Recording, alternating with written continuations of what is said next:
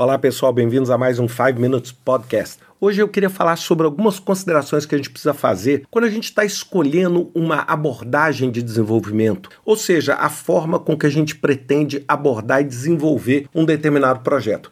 Lógico, é, todo mundo já está ciente que existe a abordagem preditiva ou abordagem waterfall, e você tem também as abordagens ágeis ou iterativas, e no meio as abordagens híbridas. E uma coisa que eu tenho falado muito e tenho enfatizado bastante é que não existe uma abordagem perfeita que resolve todos os problemas o tempo todo.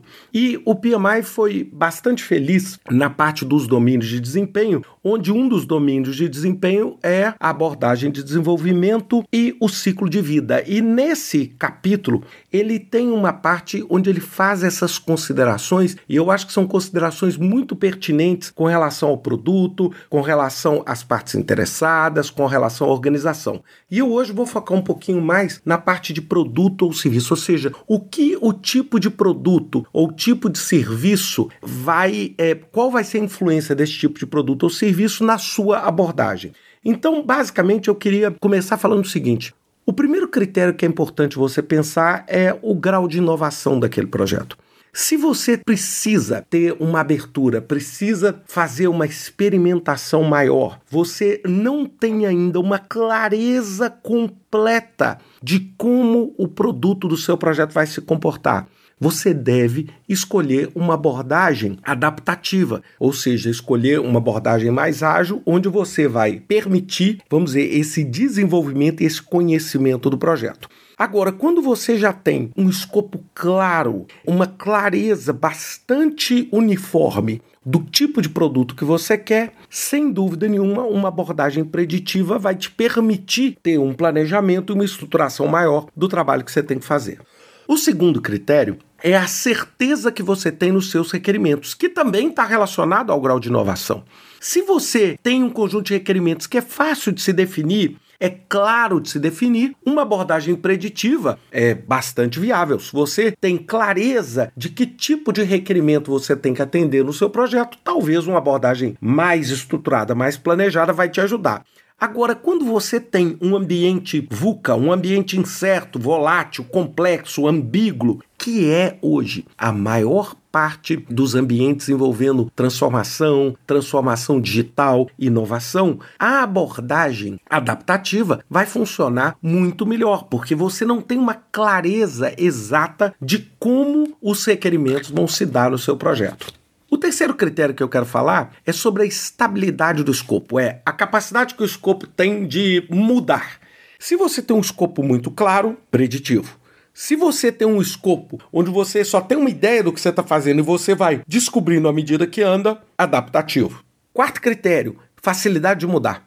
Se é fácil mudar, se o custo dessa mudança é baixo, o custo dessa mudança é aceitável, os modelos adaptativos têm uma vantagem. Se a mudança custa muito caro, o modelo preditivo é mais adequado. Por exemplo, vou dar um exemplo aqui para vocês. Imaginem que você está querendo fazer um teste aonde colocar a pista de um aeroporto.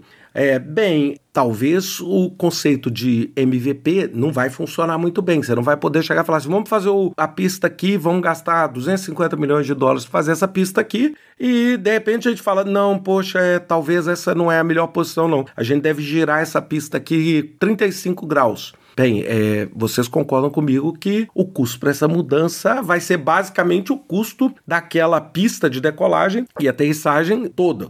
Agora, se você tem um software onde você pode, inclusive, fazer testes AB, etc., você tem uma facilidade de mudança. Então, quando, onde você tem facilidade de mudança, os modelos ágeis, esses modelos adaptativos, têm uma vantagem enorme se comparado com o modelo preditivo, porque você consegue se adaptar. Agora, se o custo da mudança foi extremamente elevado, bem, aí já não é tão fácil você fazer isso. Outra coisa importante: as opções que você tem de entrega. Isso significa o seguinte: eu consigo entregar o meu produto de modo incremental, iterativo, adaptativo, como por exemplo um software, um site. Eu posso entregar uma funcionalidade, depois outra funcionalidade, depois outro pedaço, depois eu junto duas funcionalidades em uma maior. Se você consegue fazer isso, sem dúvida nenhuma você vai para os modelos adaptativos. Agora, se você não tem essa capacidade, por exemplo, se por uma série de motivos você realmente precisa ter um produto grande, estruturado, que demanda muito dinheiro e muito tempo, você não vai conseguir isso. Por isso que eu falo que os modelos ágeis, eles têm uma vantagem tremenda em projetos de tecnologia, onde você pode entregar quase que a conta gotas, é quase que de um modo contínuo as novas funcionalidades. Por exemplo, se você é um site de comércio eletrônico ou se você é uma rede social social, você pode adicionar funcionalidades quase todo dia. Não é bem assim se você tem, por exemplo, é um processo, digamos, de uma construção, ou você vai construir uma ponte, etc. Você não pode chegar e falar, vamos, vamos construindo aqui essa ponte para o pessoal começar a passar com uma estrutura pequena e vamos melhorando ela com o tempo. Ou seja, o produto inicial seu já tem que ser o produto basicamente pronto. É outro fator, risco. Não é? Claro, e quando eu falo risco, não pensem que eu vou falar assim, alto risco, abordagem tal, é baixo risco, abordagem tal. Não é exatamente essa percepção e essa abordagem que eu quero colocar. O que eu quero colocar é o seguinte: é que às vezes você tem projetos que envolvem um risco tão grande. Por exemplo, aqui eu dei esse exemplo do aeroporto, mas pode ser uma planta industrial grande, complexa, uma planta petroquímica, uma usina nuclear pode ser, por exemplo, um produto farmacêutico, até mesmo uma vacina. Vocês viram o que nós fizemos com a vacina do Covid? Foi uma mistura de híbrido e tradicional. Por quê? Porque o risco é muito alto, o risco de não fazer é muito alto e o risco de dar errado também é muito alto. Então você tem que ter um planejamento, um processo rigoroso de aprovação, etc, para poder reduzir essas ameaças. Agora, outros produtos, eles já têm como resposta ao risco o conceito do MVP. Ou seja, a melhor forma de reduzir o risco de determinados projetos é exatamente o contrário. Não é fazer um planejamento significativo no início, mas sim entregando em doses homeopáticas. Por quê? Porque se alguma dessas doses der errado, você naturalmente consegue corrigir com custo menor. E, finalmente, os requerimentos de segurança e as normas, leis e regulamentos. É claro, gente, tem determinados projetos onde você não pode sequer começar a execução de um milímetro se você não tiver aprovações legais, se você não tiver determinados portões de controle, por exemplo, por agências governamentais, como por exemplo é o caso de remédio, como por exemplo é o caso do transporte aéreo, como por exemplo é o caso da geração de energia elétrica, como é o caso de transmissão, como é o caso de qualquer qualquer obra de infraestrutura grande, você tem requerimentos de segurança e a regulação que vai te impedir você fazer isso. Então, toda vez que você tem um requerimento de segurança ou uma regulação muito grande, uma presença de um órgão regulador marcante, você tem mais dificuldade. Por exemplo, quando você chega e fala assim: ah, vamos fazer um banco digital. Bem, sem dúvida nenhuma, a parte tecnológica é uma parte altamente adaptativa. Agora, tem uma parte legal ali, uma parte legal de garantias do consumidor, de regulamentação de agentes reguladores, que você tem que respeitar. E isso vai demandar, sem dúvida nenhuma, um trabalho grande de vocês.